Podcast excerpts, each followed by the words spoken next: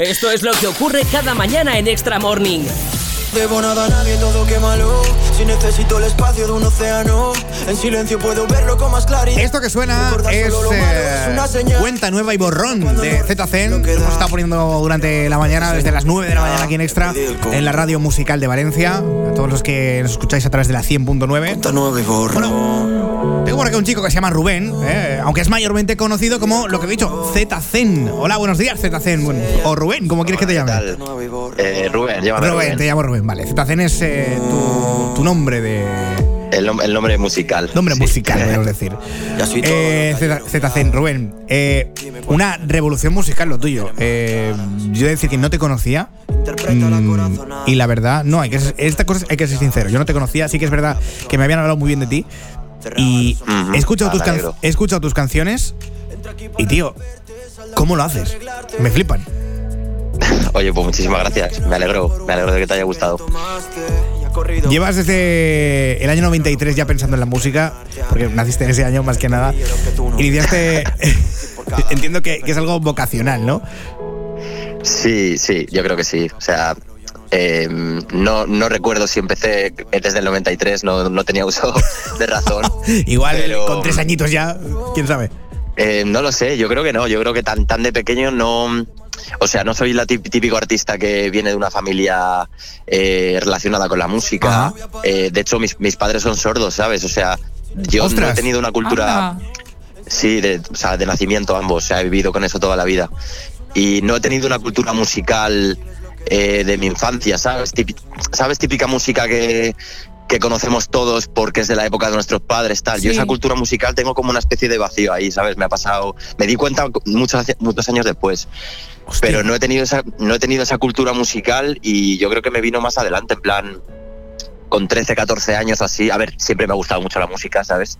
Pero yo creo que ya fue por ahí cuando me dio el, el gusanillo y ya me metí de lleno en la música hasta el día de hoy. Hostia, es que suena, suena, muy heavy el, el, asunto que, que, te has perdido ahí. Siempre, que cuento lo de mis padres, la gente se queda como en shock, pero eh, al final es algo con lo que yo he nacido, o sea, nunca ha habido un punto de... Eh, nunca ha habido un punto dramático con ese tema en mi vida, ¿sabes? O sea, yo nací con ello y he convivido con, con eso hasta el día de hoy. ¿sabes? Claro, para ti es normal. Y es algo súper normal. Sí, mm. sí. Y es, joder, que no, no tienen. O sea, no es como una discapacidad eh, física o visual, como la ceguera. ¿Sabes? Yo creo que la sordera es la más. Eh, la, o la que menos problemas puede llevarte en el día a día, ¿sabes? sí, realmente sí. No te impide tampoco comunicarte. Claro, claro. Así que bueno, eso.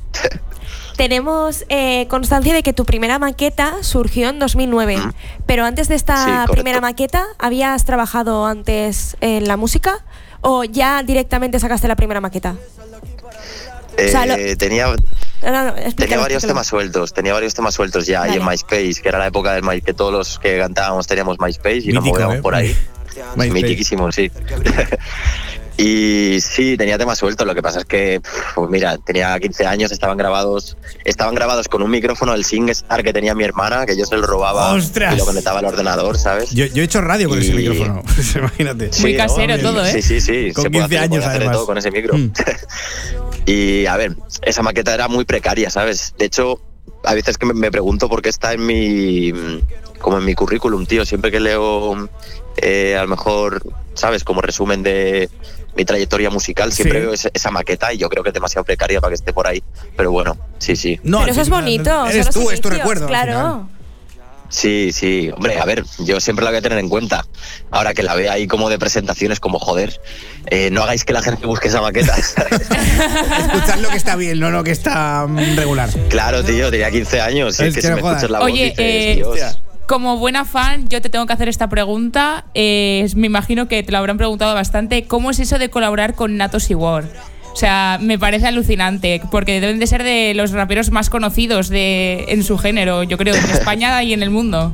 Sí, sí, a día de hoy sí. De hecho, eh, lo he hablado alguna vez, bueno, lo hablé una vez con un colega, me dijo una cosa que tiene toda la razón, y es que igual cuando yo tenía 15 años que los referentes estelares del género podían ser eh, KCO, ¿sabes? En plan, nacionales tuyos de, ¿sabes? Sí. Eh, a día de hoy yo creo que para los chavales de 15 años son ellos, ¿sabes? Sí, yo creo que también. Además tiene mucha tirada tanto con gente que está iniciándose, digamos, a escuchar rap de eso, 15, 16 años, como ya más mayores que hemos ido creciendo un poco con ellos también. Claro, claro, sí. O sea, yo, por ejemplo, ahí todas las edades. Claro, ya a mí me pilló más o menos en el medio tanto la generación de mm, Casey O Costa en sus inicios y toda esa gente. Como con Natos y Wars, One Fire Boy, todos estos también que estaban empezando y ahora ya pues han ido creciendo. Claro, sí, o sea, están para, para gente de muchas generaciones, pero joder, se, han convertido en referentes para muchos chavales que están empezando a escuchar música y hacer música. Pero bueno, dicho esto, eh, mm, yo les conozco, a Natos creo que lo conocí un poco más tarde, pero eh, yo les conocí sin que sin tener relación con la música, ¿sabes? O sea, antes de meternos con la música de lleno. Entonces, y son, son colegas. Para mí es algo súper natural y súper normal. Al final, todos somos y todos son personas, ¿sabes? Claro, claro. Entonces, por supuesto. Eh, Rubén. Para mí es algo muy normal, muy natural y muy, y muy guay al final, ¿sabes? O sea, bien. Lo improvisado siempre es lo mejor, o sea que. Me, me consta que, que has llegado hasta donde estás eh, con mucho trabajo, mucho sacrificio. Y entiendo eh, que, producir tus mismas canciones y, tus, y tus beats no es fácil, ¿no? Pero, em, ¿cuántas horas le puedes dedicar al día a hacer, hacer música? O, a, mm. trabajar en ello? A, hacer la música como tal o a hacer, o a, hacer cualquier tipo de cosa que esté relacionado con la música. O sea, gestiones vamos, de vamos, tal, cual. Vamos a, decirlo, a producir música, a hacer canciones.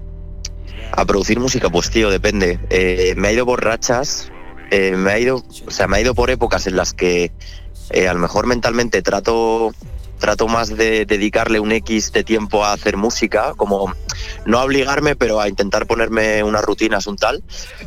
y otra época es que yo creo que se me atreve más a la actual, que es un poco... Mm, intento como prestarme atención a mí mismo, a mi... Eh, joder, ¿cómo se dice? A mi, a mi creatividad, a mi inspiración, sí. Eh, estoy un poco más en esa racha. Entonces, creo que es más creo que lo, tengo más cuestión de, prestarme atención y sé que y puedo estar un mes sin hacer música y a lo mejor tener un día en el que si, si estoy hábil y me doy cuenta, ese día me pongo a hacer música y, ese, y en un mismo día me puede salir eh, la producción y la letra del tirón, ¿sabes? Entonces tampoco sé decirte, es muy libre, la verdad. al final, pues es, según cómo te encuentres también. Es que es una mezcla de, muchas cosas y muchos sentimientos.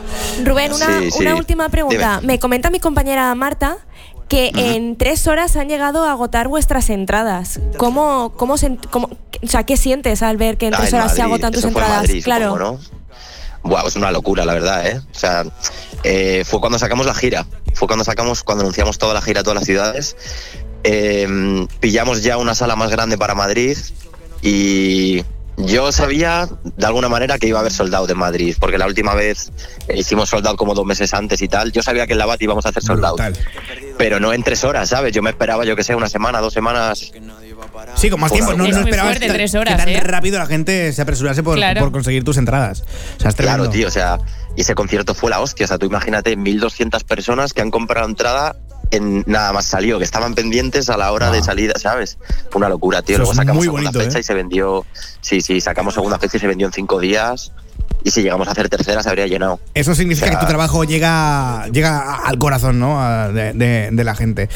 Sí, la verdad que estamos muy contentos en ese sentido. O sea, no sabemos en qué punto ha habido un boom, porque no ha habido un boom sonado en ningún momento, pero silenciosamente todo ha ido creciendo eh, muy bien y asentándose muy guay. La verdad es que estamos súper felices con eso.